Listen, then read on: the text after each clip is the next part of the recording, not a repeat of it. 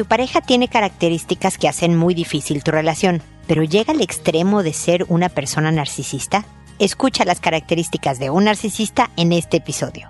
Esto es Pregúntale a Mónica. Noviazgo, pareja, matrimonio, hijos, padres, divorcio, separación, infidelidad, suegros, amor, vida sexual. Toda relación puede tener problemas, pero todo problema tiene solución. Pregúntale a Mónica. Porque tu familia es lo más importante.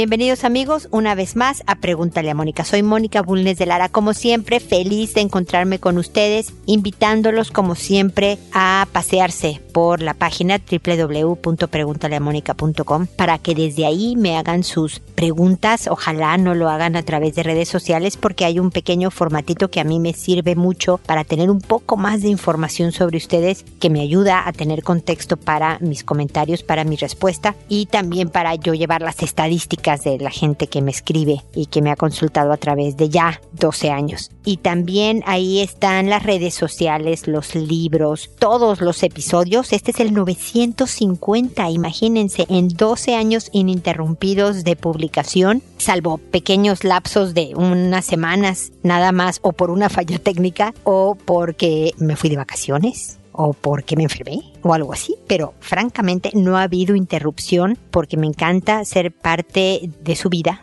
de estarlos acompañando en sus proyectos personales, en sus relaciones interpersonales y por supuesto me encanta poder ser útil y poderles dar una sugerencia, una idea que les sirva para mejorar estas relaciones, para mejorar su vida. Y parte de hablar de esos temas es, eh, es por ejemplo, el, el del tema de hoy, que habla sobre el narcisismo porque todos lo sabemos, ya de por sí las relaciones de pareja pueden llegar a ser muy difíciles. Al casarte con otra persona, al vivir con otra persona, nuestras diferencias de personalidad, de crianza, de estilos, de punto de vista, hacen que los roces sean inevitables. Pero una cosa son los roces normales dentro de la convivencia de dos personas distintas a ya lo que se habla de una condición, de una, de rasgos de patología, que complican mucho más las cosas. Y es por eso en esta ocasión que quería hablar sobre las características de un narcisista o de una narcisista. Aquí nadie se salva, no hay solo hombres o solo mujeres narcisistas, es indistinto el sexo. Las razones por las que se origina el, eh, un narcisista, eso será producto de otro episodio pero las características voy a nombrar solo siete para darnos una idea, pero por ejemplo, eh, y unas, dependiendo del grado, son normales tener, por ejemplo, el hablar de uno mismo. Hay personas que les gusta hablar de lo suyo,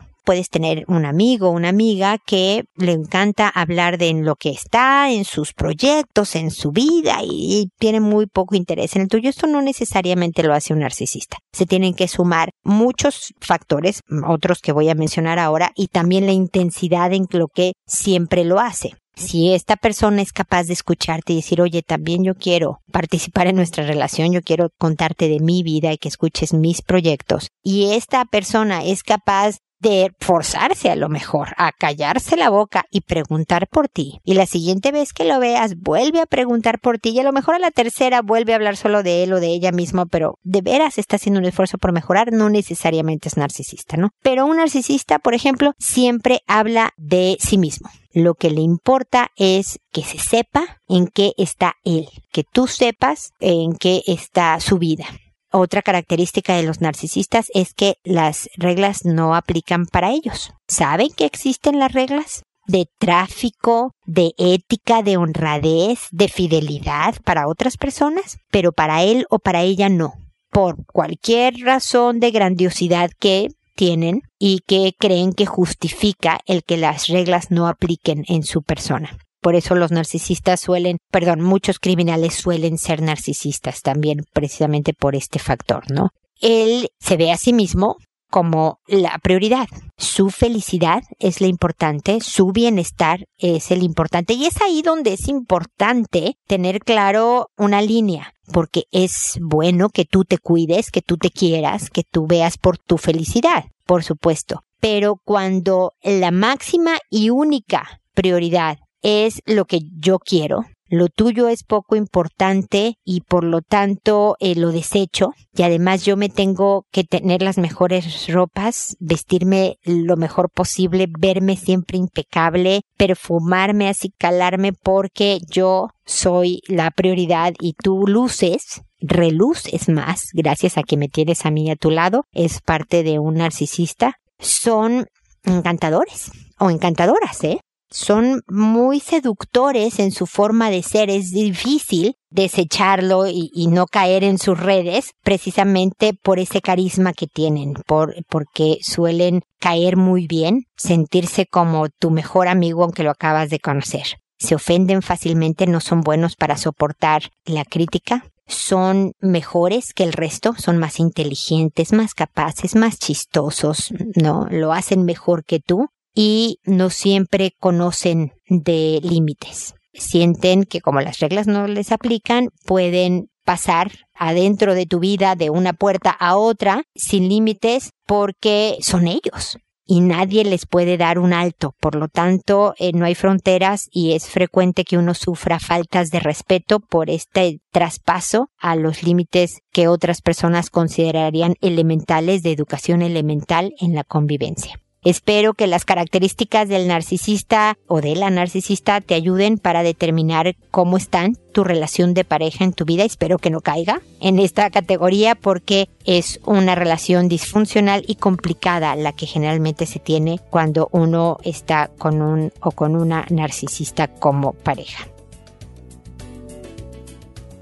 Muy bien, ahora procedo a responder sus consultas, que como saben lo hago por orden de llegada, que a todo mundo le cambio el nombre y los nombres de las personas involucradas en el mensaje para proteger la identidad de las personas, es decir, toda consulta aquí es absolutamente anónima, nadie sabe en dónde vives, de dónde eres, cómo te llamas, etcétera lo hago en audio con la idea de que al responderte a ti, que me consultaste, si hay otra persona que nos esté escuchando y esté en una situación similar, puede encontrar en mi respuesta alguna idea, alguna sugerencia que le sirva para su propia situación. Así creo que podemos ayudarle a más personas. Y finalmente, como saben, me tardo, me tardo eh, alrededor de, espero, un mes. Estoy acortando mis tiempos de respuesta a un mes. Todavía no llego a ese, a ese punto, pero estoy trabajando en eso. Por lo tanto, no contesto consultas inmediatas para el día, para la semana, sino generales. ¿Cómo mejoro este, mi relación con mi pareja? ¿Cómo me vuelvo a motivar en un trabajo que tengo 35 años en él? ¿Cómo eh, ayudo a mi hijo que lo veo o mi hijo tiene algo que necesite psicólogo porque lo estoy viendo desanimado y desinteresado. No sé si esto es normal o es de psicólogo. Ese tipo de consultas puedo yo responderlas con gusto, que llegaré a tiempo pero cuenten con que responderé todas, siempre lo hago, a pesar de que sé que alguien me preguntó algo que requería respuesta inmediata, de todas maneras le contesto con la esperanza de que algo que yo diga pueda todavía servirle para aplicarlo en la situación por la que me consulto. Y el día de hoy empiezo con Macario, que me dice, Mónica, ¿qué tal? Le escribo porque me siento muy preocupado, pues anoche me acosté a dormir con mi hijo de cinco años y él habrá pensado que yo me dormí del todo, pues sentí que me tocaba mi pene con sus pies. Pensé que era una casualidad, me hice el dormido y me di cuenta que aún despierto me rozaba una y otra vez disimuladamente y no sé a qué se debe ese comportamiento pues fue demasiado incómodo para mí. Ayúdeme, yo no sé qué pensar. A veces pienso que tal vez se está inclinando por un gusto por personas de su mismo sexo. Me siento confundido, espero su respuesta, Mónica. Muchas gracias. Gracias por tu consulta, Macario, porque de verdad no solo tú, sino muchos otros papás pueden tener estas dudas ante comportamientos de este estilo de su hijo de cinco años. Mira, yo no sé si tu hijo eventualmente eventualmente te lo digo porque esto se sabe generalmente o sale a relucir cuando sale rápido en la adolescencia, si tu hijo va a ser homosexual o no. Pero esta conducta que está haciendo este pequeñito de cinco años es frecuente y esperada para la etapa. Es normal en la etapa que está haciendo. Mira, hay veces que es porque le resultó entretenido. Nada más como el quererse arrancar un pellejito de una mano, ¿eh? A, ese nivel, ¿eh? Los adultos le damos una connotación sexual a muchas conductas que para los niños no la tienen en la misma implicación, en la misma fuerza porque solo tienen cinco años, no tienen tus 25, Macario. No, yo no sé si tengas 25, pero me explico. Él puede haberse estado entreteniendo con sus pies en, perdona que lo diga de esta manera, juguetear con tus genitales o puede tener curiosidad de saber qué pasa porque él se ha tocado su pene, quiere saber si él al tocar el tuyo le pasa lo mismo que a él, porque se está conociendo y está tratando de entender cuál es, sabe cuál es su cuerpo, pero cómo funciona su cuerpo, eh, eh, si es hombre como un hombre adulto, como es su papá o no, como él que es un niño, etcétera. Es puede ser un tema de curiosidad puede ser un tema de identificación, puede ser un tema de pasatiempo, como quitarse el pellejito de, enterrado en la uña de la mano, ¿me explico? Entonces, lo que te puedo decir, no quería sonar mal, pero que tranquilízate, Macario, tu hijo se ve que es un niño normal. Lo que no sugiero es seguirme haciendo el dormido y no hablarlo algo importante porque a pesar de que los hijos van a hacer muchas cosas que son normales para la etapa, hay que corregirlos. Por ejemplo, un adolescente es normal que experimente con drogas, ¿no? que no todos lo hacen, por supuesto, hay unos niños que en su vida tocan la droga y listo, pero hay otros que por curiosidad dicen, ah, a ver, voy a probar la cocaína, ¿no? Aunque es normal esta experimentación, tú le tienes que corregir y decir, perdóname, pero eso no. Eso no se hace. Mira, si tienes curiosidad, eh, investiguemos. Mira, déjame te llevo a ver a un cocainómano para que te des una idea de más o menos por dónde pueden llegar los tiros. De la misma manera, el despertarte y decirle a tu hijo, tú con tus pies, manos, no tocas los genitales de otra persona, pero con cariño, con tranquilidad, que no lo vea como un regaño disimula tu intranquilidad, porque como papás este tipo de eventos nos alteran, ¿no? Nos asustan, nos preocupan, eh, nos hacen pensar en cosas que no sabes si van a llegar a ser o no, ¿no? Entonces tú actúa como si fuera la cosa más casual, como si él le hubieras dicho no mastiques chicle mientras estás comiendo, hijito, ¿no? Así. Oye, hijo, esto no, no se hace porque las, los genitales son las partes íntimas de las personas, tú no tocas como nadie debe de tocar las tuyas. A lo mejor un doctor revisándote, tus papás cuando te están bañando, pero siempre con respeto y tal, pero nadie más aunque sea la máxima autoridad de eh, un policía, e, el, profesor, el director del jardín al que vas o del colegio al que vas, nadie puede tocar tus genitales y tú no puedes tocar las de los demás. Si quieres saber sobre el cuerpo humano, pregúntame y con mucho gusto, pero eso no se hace. Es decir, en el momento que suceda, darle una clara explicación de que es normal sentir curiosidad o de que si estabas aburrido hay que buscar otra manera de entretenerse, ¿no? Y después un esto espero que no vuelva a suceder. Hacer inadecuado el comportamiento y seguir adelante. Que tu hijo va a pasar por otras etapas que pueden hacerte surgir dudas, y esto también es parte de lo que es aprender a ser papá en el camino, Macario. La verdad es que los míos ya están más grandecitos que los tuyos y sé lo que es ir por cada etapa sorprendiéndote de las cosas que no te imaginaste que iban a hacer tus hijos y que hacen como parte normal de la etapa y que tú tienes que ir corrigiendo y hablando y a veces castigando cuando se han excedido en algunas cosas, etcétera. Esto es, es lo normal. Espero que sepas que de ahora en adelante, ya que me encontraste cuentas con mi asesoría sin costo, que es la mejor noticia, para poder pelotear este tipo de circunstancias de la vida, ¿ok? Espero que sigamos en contacto. Natasha, por otro lado, me dice Mónica, tengo padres baby boomers, o sea, cincuentones, me imagino, Natasha. Soy millennial, o sea que tú andas entre los 25, 26, 27 años o los 30 y pocos. Y mi hijo es centennial, o sea, es un chiquillo de la época, de esta época moderna. Y quería pedirte orientación para no chocar mucho en su crianza. Mis padres fueron muy autoritarios y sin querer me doy cuenta que sigo ese estilo con mi hijo, aunque trato de ser más flexible, pero tengo muy marcada su crianza, por eso me cuesta aceptar que él no siga las reglas o normas como yo las debía seguir, sin reclamar y sin contestar.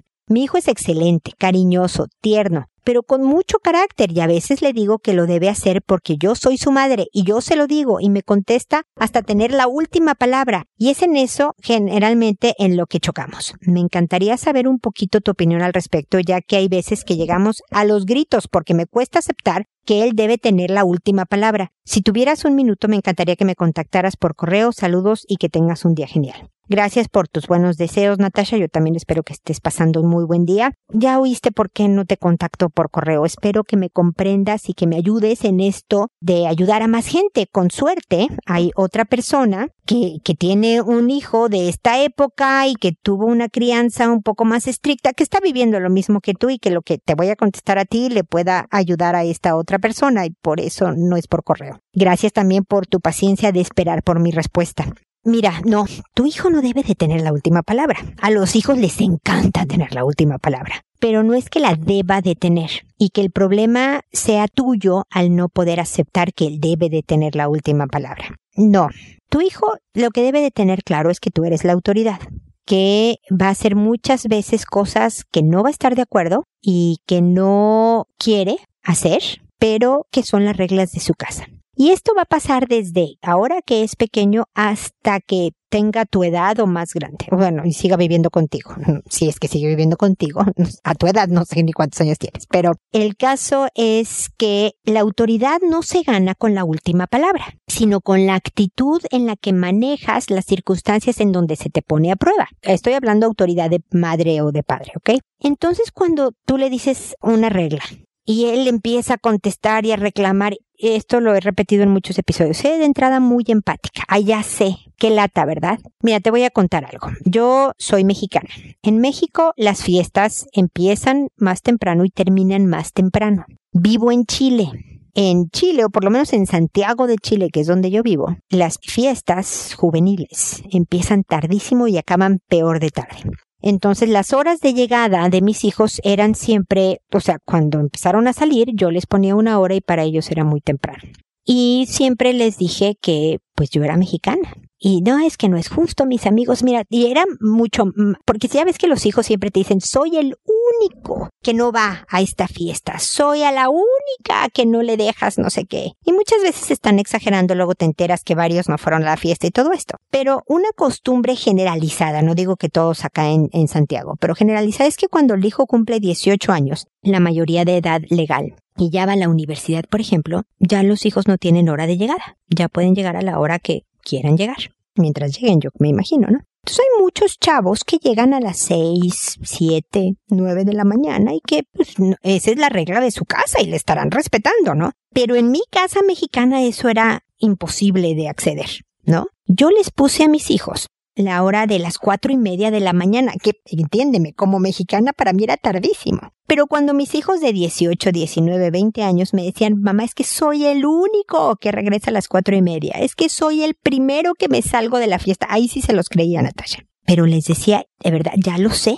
Qué lata, qué mala suerte tuviste, hijo, sinceramente te lo estoy diciendo, de haber nacido en casa mexicana, hijo. Pero ¿qué crees? Esta es tu casa. Esta es la mamá y el papá que te tocaron. Esta es la regla. Yo sé que no te estoy cayendo nada bien, pero es a las cuatro y media. Por un tiempo reclamaron uh, uh, uh, y vieron que no había caso, dejaron de luchar. Yo tengo hijos ya muy adultos, uno de 26, una de casi 24, en unos días cumple 24, y uno de 22 y la máxima hora en que siguen llegando.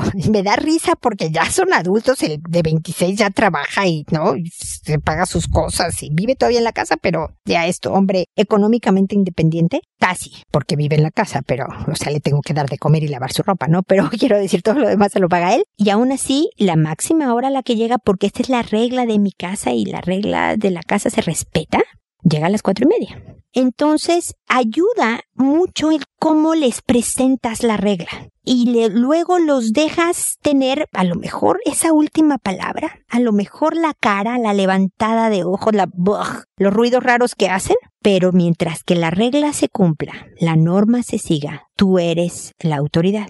Ahora, si tus papás fueron muy autoritarios, lo que me dicen no, no de fuerte autoridad, autoritarios es que a lo mejor hay muchísimas reglas, muchísimas normas en la casa. Hay que analizar también el número de reglas que hay, porque también eso sofoca y empiezan a ser mucho más rebeldes al querer salirse de algo tan constringido, no tan apretado, tan rígido. Entonces son estas dos cosas. ¿Qué tantas normas? Y luego, ¿cómo se las estás presentando? Y ya que se las presentas, el ser sí ya sé. La verdad es que yo entiendo, tú te quieres quedar hasta más tarde a las cuatro y media. Lo entiendo, viejo. Pero créeme que lo hago porque te quiero y porque creo que esto es lo mejor para ti. Si me quisieras, me dejarías quedarme hasta más tarde. Ya lo sé, hijo. Y se acabó. Te vas de la discusión. Porque sí, le vas a caer gorda. Ni hablar. Tú tienes clara esa norma. Si esa fuera tu norma, ¿eh? si tú quieres dejar que tu hijo llegue a las 7 de la mañana, a la hora que... o el pelo largo, o que tienda su cama en vez de a las 8 de la mañana hasta las 10 de la mañana. Las reglas que tú pongas, que sean pocas las, las no negociables. Y lo demás, déjale tener sus lados de libertad.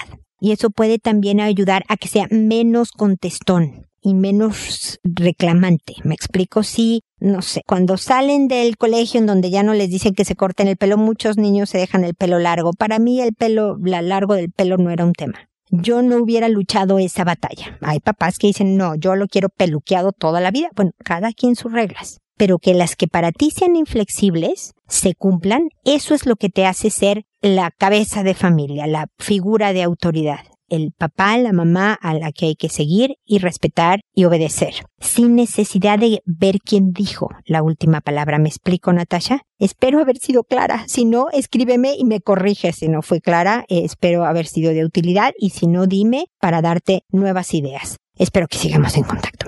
Obdulia, por otro lado, se fija en la creatividad de Google para darme nombres en orden alfabético diferentes. Obdulia me dice, hola, necesito me orientes. Tengo un hijo de 12 años y una sobrina de 8. Hace dos años mi hermana los encontró a los dos tocándose los genitales. O sea, cuando tu hijo tenía 10 y tu sobrina tenía 6. Al hablar con mi hijo me dijo que tenía curiosidad. Apenas hace unos días mi sobrina le escribió una carta a su mamá diciéndole que otra vez mi hijo le quiso hacer cosas. Él dice que no es verdad. Estoy muy preocupada, me puedes orientar. Obviamente no podemos nunca descartar, hoy en más en esta época, las em, denuncias de abuso.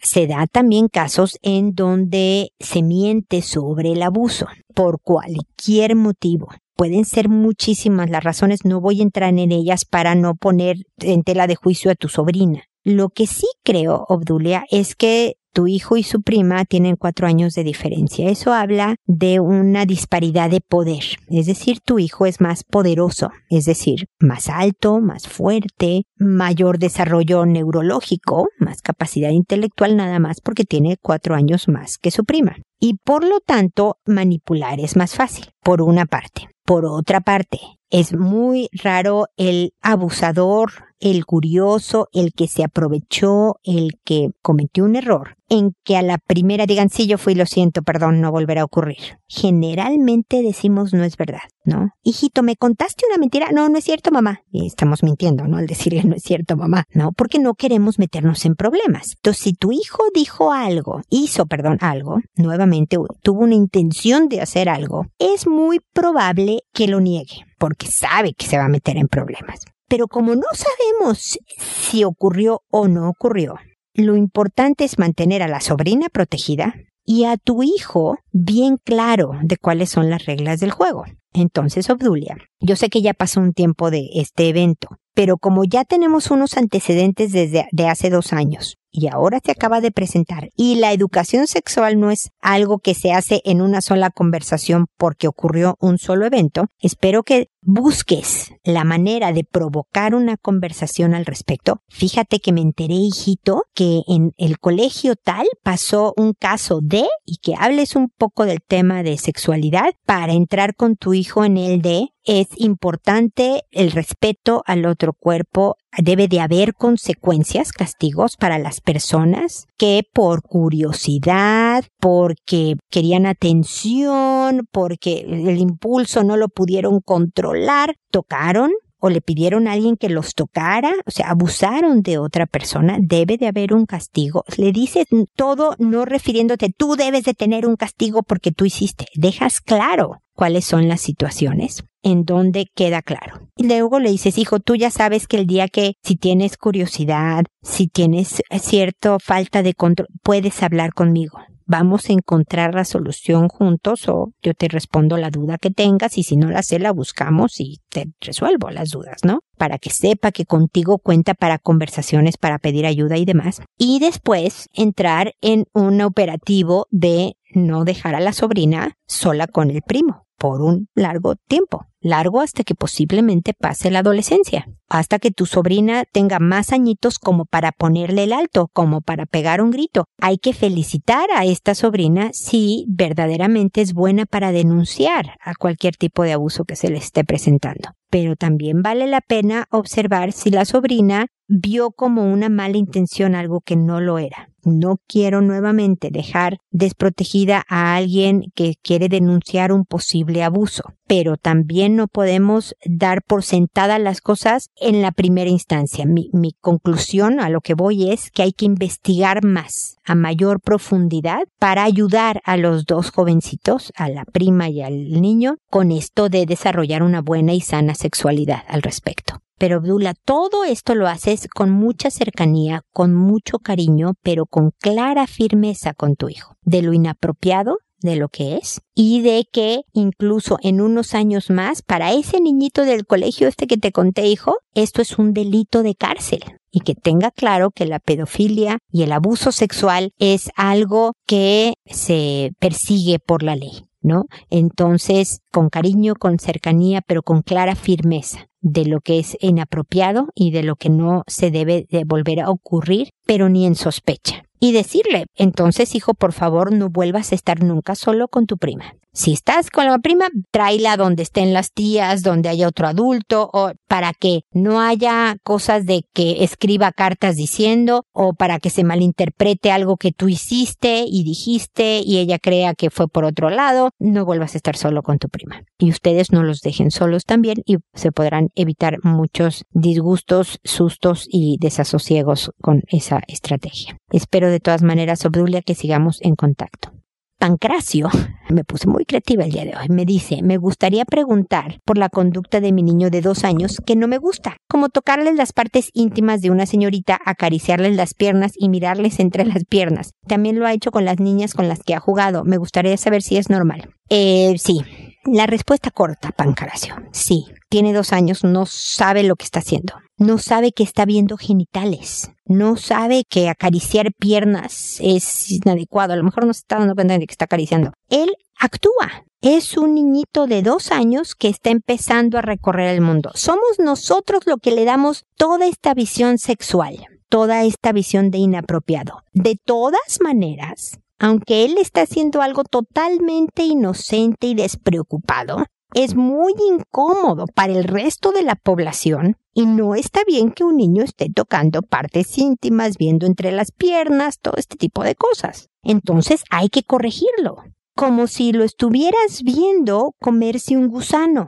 Aunque él ve un gusano y no sabe que esto no se come, aunque tenga hambre, porque lo saqué de la tierra, él a lo mejor se lo come. De, lo más despreocupado, tú le tienes que decir, no, hijito, eso no, y quitarle el gusano y llevártelo para otro lado, ¿no es así? Bueno, de la misma manera, en el momento en que le toca las partes íntimas a una señorita, es no, eso no se hace. Con firmeza, con cariño, pero firme. Un no que él sepa esto está mal. Y lo quitas de ahí. Lo vuelve a hacer y no y lo vuelves a quitar, porque solo tiene dos años, no vas a poder hacer mucho. Sin manazos, sin gritos sin mayores explicaciones de no, porque estos son los genitales de la señorita y entonces, porque no te va a entender, tiene dos años. Cada vez que veas que está haciendo una conducta inapropiada, sea tocando partes íntimas, o comiendo un gusano, o no, comiéndose los mocos, perdón por lo horrible del, del otro ejemplo, tú le vas a decir un firme, cariñoso, pero firme, no y le sacas la mano de la nariz, lo quitas del lugar en donde estás, que sepa esto no lo puedo volver a repetir.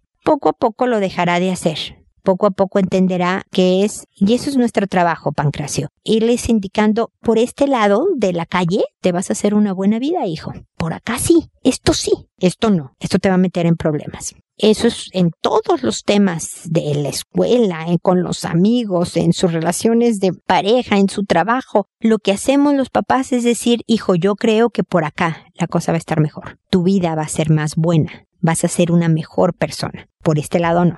Pero obviamente varía según el tema y la edad de tu hijo. Tu hijo es tan chiquitito que la cosa es semi sencilla ahorita. Es más difícil, por ejemplo, hacer estas mismas correcciones en el caso de Obdulia, que el hijo ya tiene 12 y hay que hacer explicaciones más claras, pero es lo mismo, con cariñosa firmeza. ¿Me explico? Espero que sigamos en contacto, Pancracio. Ramona, por su parte, nos dice Buenas noches, Mónica. Entré a tu página por recomendación de una conocida mía. Necesito ayuda con un problema. Se trata de mi sobrina que tiene 15 años. Ella le contó a mi hermana mayor que le tiene miedo a su papá que hubo un episodio en donde ella una vez se quedó dormida y como estaba tan cansada, solo se despertó cuando su mamá la sacudió para despertarla gritándole ¿Acaso no te das cuenta lo que tu papá te estaba haciendo? Eso le dijo su mamá, quien es mi prima, y que escuchó que su mamá le reclamaba a su papá que cómo podía hacer eso con su hija, si era su propia sangre. El papá había llegado borracho, porque casi siempre toma. Su papá es un borracho y no trabaja actualmente, solo mi prima trabaja. A pesar de eso, mi prima no lo botó de su casa, y mi sobrina no cuenta a nadie, ni a sus abuelitos ni tíos, porque la mamá, o sea mi prima, le dijo que no cuente nada para que no haya problemas. ¿Qué podría hacer? ¿Cómo podría ayudar a mi sobrina? Por lo tanto, mi hermana y mi prima irán a hablar con mi prima para saber por qué no vota ese hombre de su casa. Pues eh, sí, Ramona, si verdaderamente este hombre es un alcohólico que ya trató de atacar, lo que implica este mensaje es que sexualmente a su propia hija de 15 años, espero que todos los adultos a su alrededor actúen en protección de esta niña menor de edad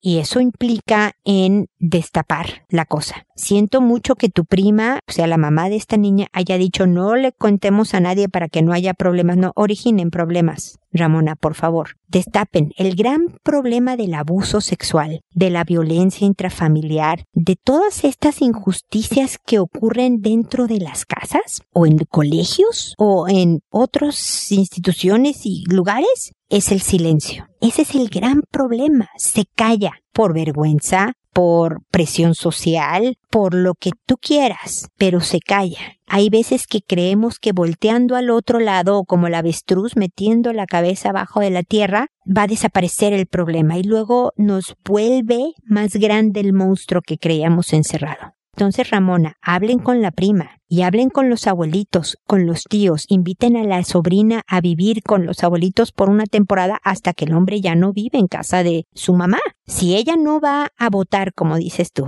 en mexicano se dice sacar, por eso, si ella no va a sacar al hombre de su casa, y por eso te lo digo en mexicano, entonces saquen a la niña. El punto es que ella esté segura, que no tenga miedo de quedarse dormida porque pueda sufrir un ataque. Entren en acción, Ramona. Nuevamente, tu prima puede traer muchísimos temas por los cuales no está sacando a este hombre de su casa. Ayúdenla a tomar la mejor decisión lo mismo que he dicho para otros temas en este episodio, bien cariñosamente, bien cercanamente, pero bien firme. Esta es la ley del oeste, amiga. A ver, o se va él o se va tu hija. Y se lo vamos a decir a los abuelos, a los tíos y lo vamos a denunciar si es necesario con la policía para que no vuelva a atacar mientras está alcoholizado a su hija. Entonces, ¿cómo le vamos a hacer? Lo haces tú, lo hacemos nosotras, el hablar con los abuelos, cómo lo vamos a organizar. Estamos aquí contigo, te apoyamos y te vamos a querer y todo para acompañarte en este difícil proceso de a lo mejor pedirle a tu marido que se vaya a otro lado en lo que se cura del alcoholismo, pero tenemos que asegurar un ambiente que sea seguro,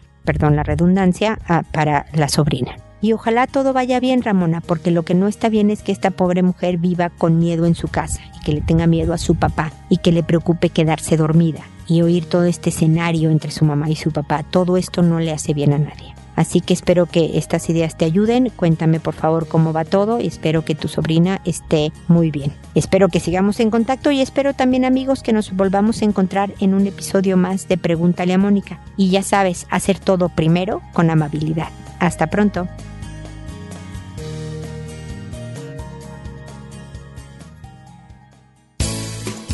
¿Problemas en tus relaciones? No te preocupes, manda tu caso, juntos encontraremos la solución. www.preguntaleamónica.com Recuerda que tu familia es lo más importante.